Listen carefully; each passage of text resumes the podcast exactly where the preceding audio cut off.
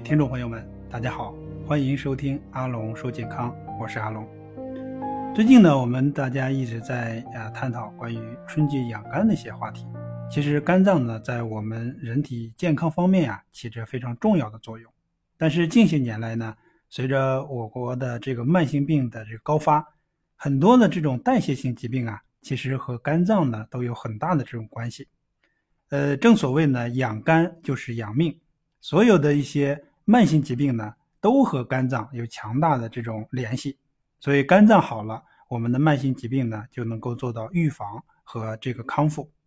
今天呢，就和大家来聊一聊，那么肝脏它在我们人体当中具体有哪些重要的作用，以及呢哪些因素会导致我们会出现这种化学性的肝损伤，还有呢近些年来呢我们这个谈癌色变的这个肝癌。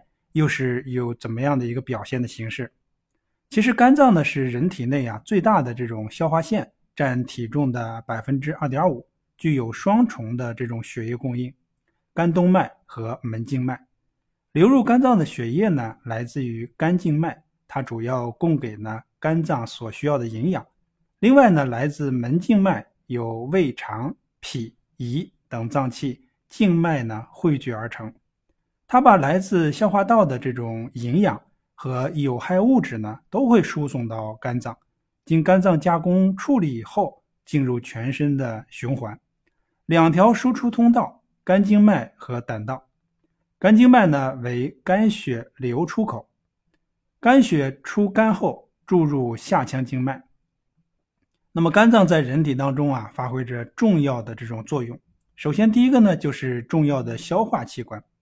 可以分泌呢胆汁乳化脂肪，肝细胞一天内呢制造胆汁约一升，胆汁呢由肝内和肝外胆管排泄并储存在胆囊里，通过胆囊管和胆总管排泄到小肠，以促进呢脂肪在小肠内的消化与吸收。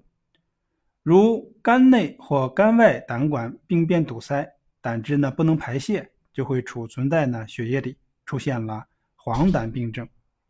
第二个呢，也是身体的免疫器官，免疫防御的这种功能。因为肝内呢还有吞噬细胞，这些吞噬细胞呢能吞噬和消除入侵和内生的各种抗原，是机体防御系统的主要组成部分，既是肝脏的保护神，又是全身的这种卫士。血液的这种外来分子，尤其是颗粒性的抗原物质，经过肝脏就会被吞噬细胞呢吞噬、消化。或者呢，经过初步处理后呢，交给其他的免疫细胞呢，进一步的清除。第三呢，就是最大的代谢器官了，参与三大能量物质代谢的这种核心环节。第四呢，就是生化反应的中心环节。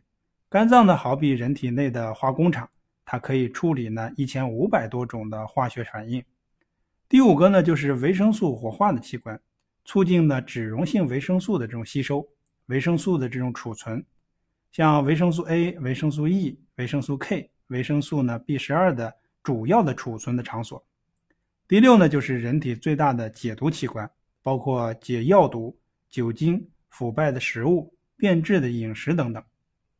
那肝脏在糖代谢当中呢，其实也是发挥着非常重要的作用。我们呢在之前也和大家呢分享过。另外呢，肝脏在脂代谢方面呢，也是起到非常重要的作用。所以大家如果有兴趣的话呢，也可以在我的这个其他专辑里面啊，可以了解一下肝脏它在代谢方面的一些呃功能啊和它的这个生理作用。那么肝细胞呢，如果损伤了以后，我们表现为呢就是乏力、困倦、嗜睡。所以肝好能保证不出现高胆固醇血症，血液中的胆固醇三类致癌物如果高啊，是动脉硬化的直接因素。所以肝不好，即使是低脂的食物啊，防止了外部的来源，体内呢还会自己合成胆固醇。所以肝脏合成胆固醇呢，占内源性胆固醇的百分之七十五左右。把肝脏当中的胆固醇阻碍了，内源性胆固醇就不会升太高，可以呢预防动脉硬化。那血中的白蛋白只有在肝脏细胞当中进行合成，所以肝功能的障碍。合成能力呢就会出现下降，白蛋白呢就会减少，胶体渗透压呢也会下降，保水的能力呢也会下降。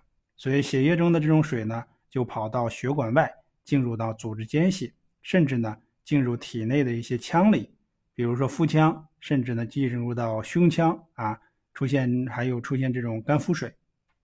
那么肝脏呢是合成白蛋白的唯一的器官，如果没有肝脏合成白蛋白，即使每天往血液里面输送白蛋白，都不能够维持体内呢胶体渗透压的稳定，更不能呢降低腹水。只有恢复了肝脏的功能，才能呢把血液里面的胶体渗透压升上来，血管外的水呢才能够吸收回血液，才能呢消除的这种腹水，否则呢也就除不掉了。肝脏呢也合成了免疫球蛋白啊，免疫的这种功能。肝脏呢也合成了这种纤维蛋白、凝血酶原，就是有止血的作用。血管出现损伤时啊，纤维蛋白原呢被凝血酶原激活，从球状变成线状、网状啊，可以覆盖到呢破损的地方。此时呢，血小板啊、红细胞就会来粘附，把伤口呢就会堵住。如果说没有肝脏合成纤维蛋白，一旦出现血管的破损，就可能呢无法止血。还甚至要命。那全部载体蛋白呢，也是在肝脏里面合成的。载体呢是体内运输物质的这个小船啊，没有船体，这种很多的物质啊都不能够放在载体上，就会游离出去。有毒有害异常沉积血管壁，那么就会生成呢动脉硬化，或者进入到组织间隙，造成了组织的炎症、损伤、病变，比如结缔组织病。那么我们也需要做到先调肠再修肝。那肝脏呢，也是合成尿素的主要器官，能够解这个氨毒。那体内的氨基酸、蛋白质的分解代谢啊，大于呢合成代谢，氨毒不多，除非呢出现消耗性的这种疾病。所以氨毒呢，绝大部分啊还是来自于肠，肠不好，肝肯定也就不好了。那么尿素高，肌酐高。说明呢，肾的排泄以及呢肠这方面的来源啊是主要的一个原因。如果说尿素高、肌酐不高，那其实更多的是在肠道，而不是在肾脏。那所有的维生素呢，都是在肝脏里面呢进行活化的。体内所有的化学反应呢，都需要酶来进行参与。那维生素呢是重要的这种辅酶，所以它的活性呃需要肝脏的这种功能。那肝脏在激素代谢当中的作用呢，也是非常大的。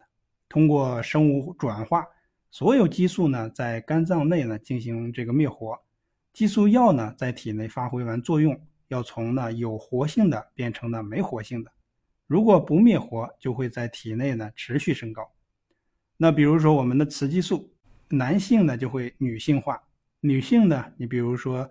呃，有些避孕药、停经、不孕不育、乳腺增生啊、子宫肌瘤等等这些，啊，都是这个雌激素啊这个升高而引起的。还有蜘蛛痣、肝长啊。另外呢，包括甲状腺素升高以后呢，就会引起甲亢，啊，醛固酮升高呢，就会引起水钠潴留，啊，胰岛素、胰高血糖素啊，就会升高以后呢，血糖就降不下来，升上去降不下来，降下来升不上去这样的一个困境。包括儿茶酚胺啊、肾上腺素、去甲肾上腺素，那就是血液持续的升高啊，收缩血管，用降压药扩张血管来进行抗，具有这种抗药性。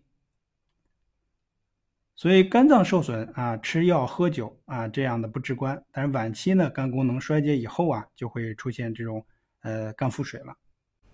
那么我国呢是啊肝病的第一大国。包括脂肪肝、病毒的肝、酒精肝、药物肝啊，脂肪的这种肝脏呢，大概在一点二亿，肝硬化的患者呢高达七百万，特别是化学性肝损伤的这样的一些因素。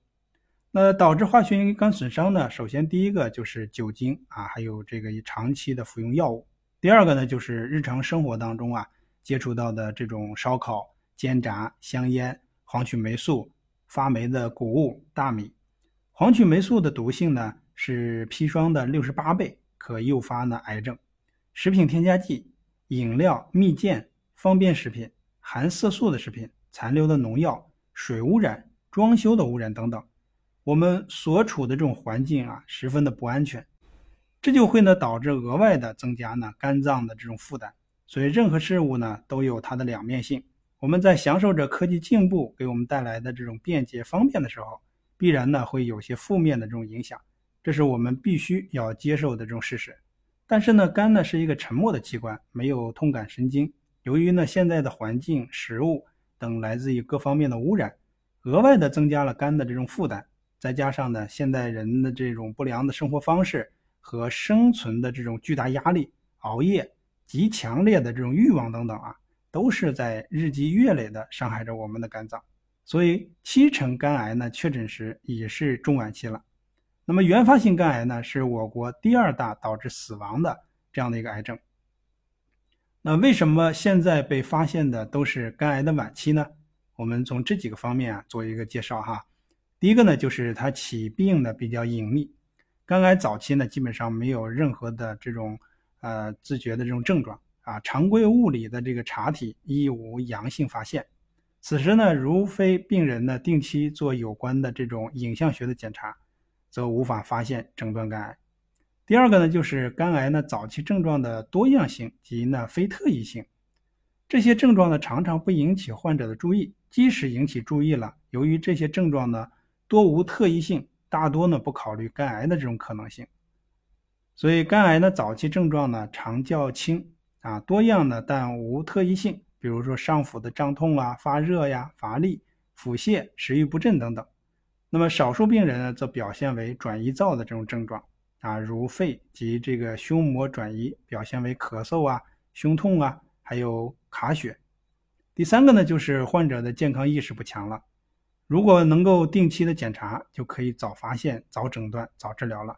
但是事实上呢，能够定期体检的人并不多。